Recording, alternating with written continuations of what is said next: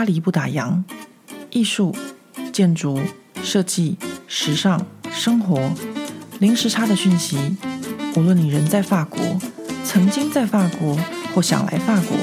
喜欢或讨厌这个国家，都欢迎你和我一起度过巴黎的战斗人生。欢迎收听《巴黎不打烊》，我是何桂玉。呃，今天呢，大家可能会听到我的声音有点奇怪，因为我现在嘴巴没有办法完全的张开。为什么呢？因为我 我这个很忙碌的地方妈妈，发现我可以在录 podcast 的时候顺便敷脸，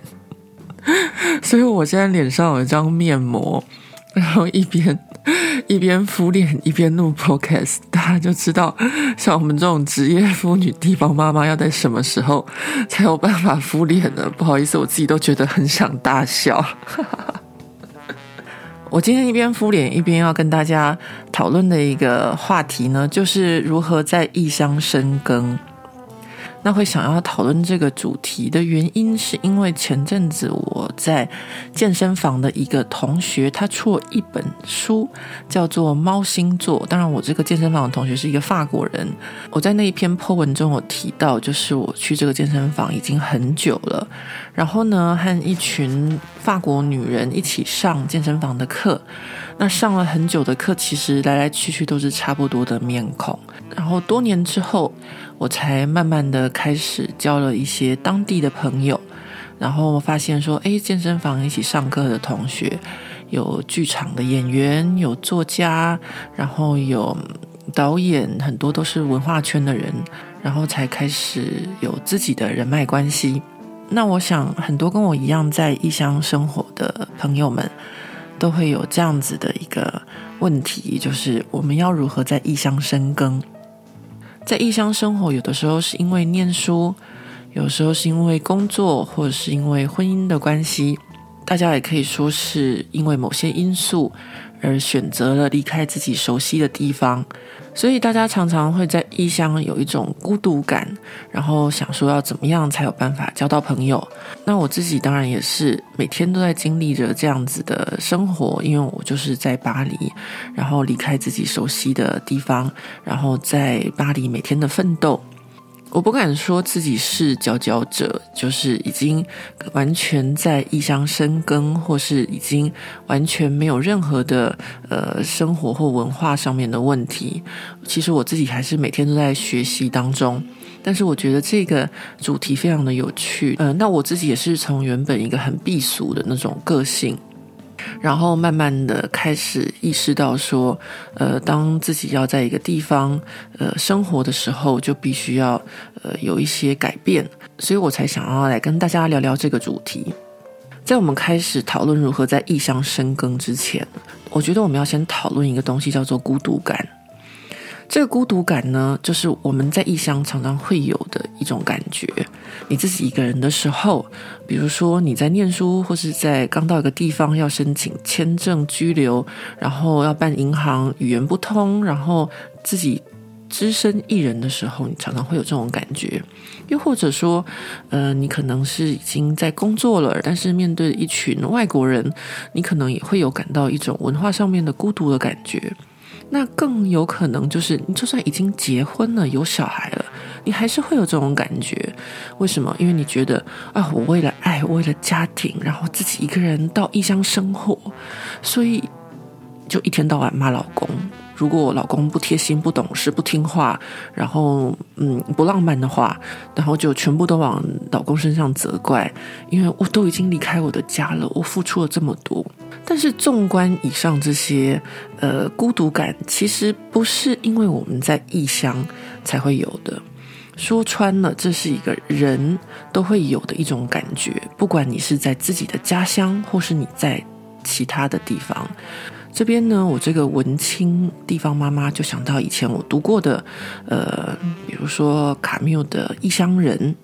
或者是呃英国作家毛姆的《月亮与六便士》。《月亮与六便士》就在说法国画家高更的故事。高更呢，他原本也可以算是人生胜利组了，就是在巴黎的一个证券行工作，然后呢娶了一个丹麦的美妻，生了一群小孩。但是后来呢，却受到呃别人的鼓励，就开始画画。画画之后遇到当时的股票崩盘，最后呢就失去了他的逃楼，然后一家人就没办法维持在巴黎的生活，搬到乡下去，最后又投靠到他太太的娘家丹麦，然后最后两人呢就分开，高更自己回到巴黎继续创作，一直到他后来离开了巴黎，然后去大溪地，然后在那边他也开始定居。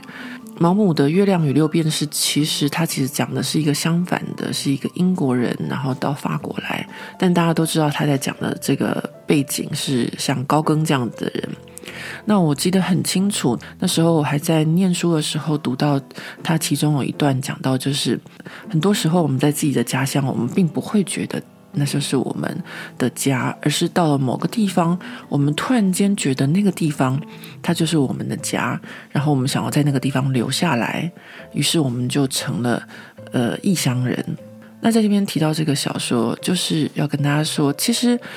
孤独感不一定是会在异乡，你有的时候在你自己的家乡，你也会有这种孤独感。这边又让我想到另外一个文学作品，就是呃，美国作家保罗·奥斯特的《纽约三部曲》，其中的我也不记得是哪一篇。他故事是在说有一个男人，他某一天突然间离开他的家庭，他的妻子跟小孩，还有工作，然后就这样子人间蒸发。他其实就是在他们家的正对面租了一个公寓，然后隐居起来。他就这样子每天看着他原本的家庭，看着他的太太找不到他而感到难过，然后甚至以为他死了，然后帮他举行丧礼，然后看着他的小孩长大、结婚、生子什么的。其实这些都是因为我们人本身会产生的一种孤独感。那这种孤独感就像这个小说中的男主角一样。他不一定要离开他的家乡，他才会有这种孤独感。就算他有一个幸福完美的家庭，他也会有这种孤独感。所以，如果我们在异乡有任何的孤独感，请相信我，这都是正常的。因为如果你会有这种感觉，你就算在自己的家乡，你也会有这种感觉。好，所以当我们有这种孤独感的时候，我们需要的就是所谓的社交生活。不管在异乡或者在自己的家乡，我们最需要就是有所谓的人脉关系跟社交生活。那当然真的是非常困难的，因为这个跟每个人的个性有关，还有他所生活的环境有关。当然，如果你在异乡的话，那跟语言也有非常大的关系。所以有许多人，他们到了异乡之后，他们就会和他们自己同样一个国家的人在一起，因为这是最容易可以互相取暖的一种方式。然后大家很快就变成好朋友，因为在国外嘛，可以讲同样语言的人也不多。但是呢，我自己从小受到我母亲的教育，就是君子之交淡如水，小人之交甜如蜜。我后来呢，慢慢也体会到了，真的就是这样子。为什么我们所说的闺蜜，闺蜜常常就是背后捅你一刀的那个蜜，就是因为小人之交甜如蜜啊。所以呢，我们常常会有呃同乡人害同乡人的这种情况出现。那这种情况当然也不是绝对。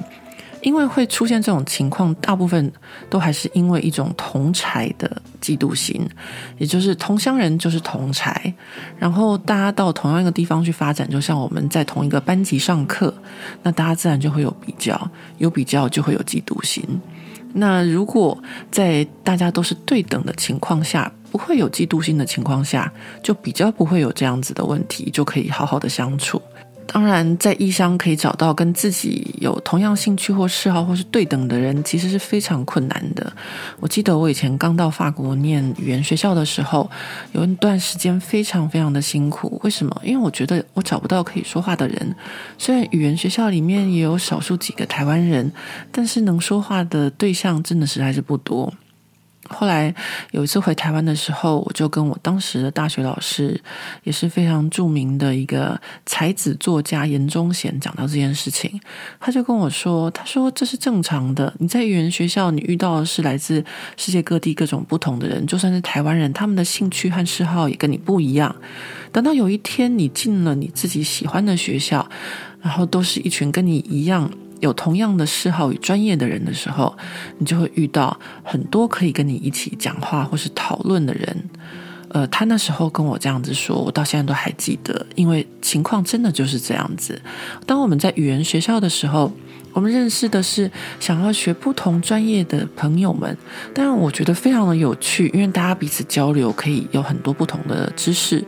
但是呢，你就会觉得你少了一点什么，比如说像我这种文青，我可能就少了一点有人跟我讨论电影啊、文学啊，或是艺术相关的朋友。但是当我们到了艺术学院的时候，你又在一个封闭的体系里面，你讲的又都是这些东西，你就会想要。出外寻求更多不同的知识和不同的朋友，其实人的矛盾就一直在这个点上。你千万不要觉得你自己感到孤独感，你自己有很可怜。No No No，那都是我们自己的人性的一个部分。所以在我们知道我们的人性有这个部分之后，那我觉得我们就没有什么好多所抱怨了，就是要接受我们自己会常常不时出现的这种孤独感。那在我们出现这种孤独感的时候，如果你想要继续深觉这种不幸的感觉的话，那你就继续深觉。但是如果你想要转换一下，不想让自己一直停留在这种觉得自己很孤独、没有朋友、在异乡的感觉的话，那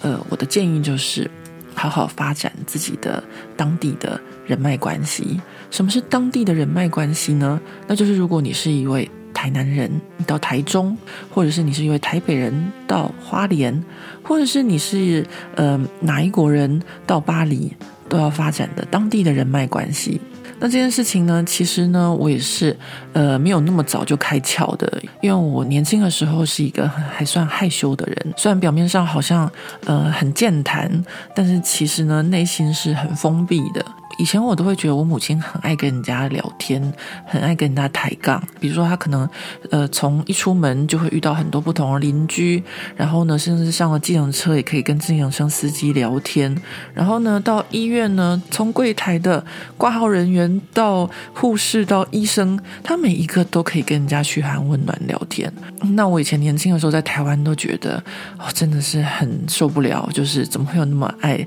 聊天抬杠的人？我父亲以前还。曾经开玩笑说，我母亲这么爱跟他聊天，都可以选里长或者去做民意代表。那慢慢的，我到了这个年纪，我才可以理解。我母亲呢，其实就跟我一样，她不是从小就出生长大在台北市，所以她也需要经营她自己的人脉。如果讲世俗一点、市侩一点的话，就叫做经营人脉。但其实也可以说，她只是想要建构她自己在当地的一个人际关系，让她觉得台北也是他的家。所以呢，他会跟他的左右邻居大家一起做好朋友。其实左右邻居大家没有人是真正的台北人。或是跟所有的人都可以聊天，然后有自己的习惯，有自己的朋友，这就是他深耕他自己的人脉关系的一种方式，让他觉得台北市是他的家的一种方式。所以可能从小就看着我母亲这样子，很爱跟人家抬杠啊、聊天啊，不管是呃路边的卖报的、卖养乐多的、洗车的，或者是7-11的店员，每个人都跟我母亲聊天聊得很愉快。我自己呢，在巴黎也就养成这个习惯，而且说真的，法国人呢，只要你会法文，他们也是非常爱聊天，然后很爱不拉不拉的一个民族。所以我自从搬到蒙马特这边之后呢，我们家附近方圆百里之内的店铺啊、摊贩啊，或者是我们的呃打扫的清洁人员啊、管理员什么的，我也都会跟人家打招呼，然后嘘寒问暖。那像我另外一半，因为他就是当地人，他就没有这样的习惯，所以。在我搬来之后呢，所有的邻居、街坊朋友们，他们呢都知道我是呃何女士，于是我另外一半就这样子跟着我就惯了妻姓，大家就叫他何先生。那就是因为虽然他办案比较久，但是大家都先认识我，会跟大家聊天，然后才帮他加了这个呃何这个姓。这样子的情况下。我在这个地方，我在这条街上面，我住了十多年了，我就慢慢的认识了很多的朋友。我有我习惯去的地方，习惯买报纸的地方，买面包的地方，买肉的地方。然后久了以后，就开始有了自己的一个生活圈。大家平常会嘘寒问暖，你就不会再觉得自己是孤单的一个人。至少在你出门，呃，做消费行为的时候。那这种方式呢，非常适合给比如说呃工作啊，或是读书的朋友。除了找到自己在专业领域上面有一样兴趣嗜好的朋友之外，平常生活的呃范围里面，也可以在这样子的情况下面找到一些自己可以固定的人际关系。当然，这样子的关系，他们不一定会是你呃最好的可以交心的朋友。不过呢，我刚刚也说了，很多时候面对孤独感是自己一个人的事情，而不是因为有朋友你就可以解决掉这个问题。那再来另外一个方式呢，是我另外一半教我的，因为我的法国的公公婆婆就跟我的台湾的父母一样，他们呢也不是巴黎的本地人，而他们一个是从勃艮第，另外一个是从普罗旺斯到巴黎来定居发展的。当时我婆婆呢，她就交了非常非常多的朋友，这些朋友是怎么来的呢？就是小孩子同学的家长们。因为大家呢都住在一个区域，然后小孩子都在同样的学校，那小孩子跟小孩子之间做了朋友，家长呢彼此可能也会慢慢的发展出一段人脉关系，那这也是一种方法。所以呢，像我在这个巴黎女王风这个系列里面跟大家说的，我自己这一两年来，慢慢的也开始有一些家长的朋友们。也就是除了我另外一半的家庭朋友的人脉关系之外，我也发展出来我自己的一些的人脉关系，比如说像是女儿学校的女王峰的家长代表们。或者是我健身房的朋友们，或者是我一起去滑雪的固定班底，或者是我因为工作而认识的朋友们，那慢慢的就会开始拓展自己的社交圈。那当然我自己呢，也还是在学习中，这边只是跟大家分享一下我到目前为止的经历，也希望大家有什么好的建议，或是有好的经验。也可以留言跟大家分享。其实我们不管是在哪里，都是需要战斗的，不是只有在巴黎。大家就一起努力喽！谢谢大家听我这一期的 podcast，同时呢还陪我度过了敷脸的时间。现在我已经把我的面膜拿掉了，讲话的时候嘴巴可以张得比较大，也比较清楚了，还可以大笑。那我们就下回见喽，拜拜。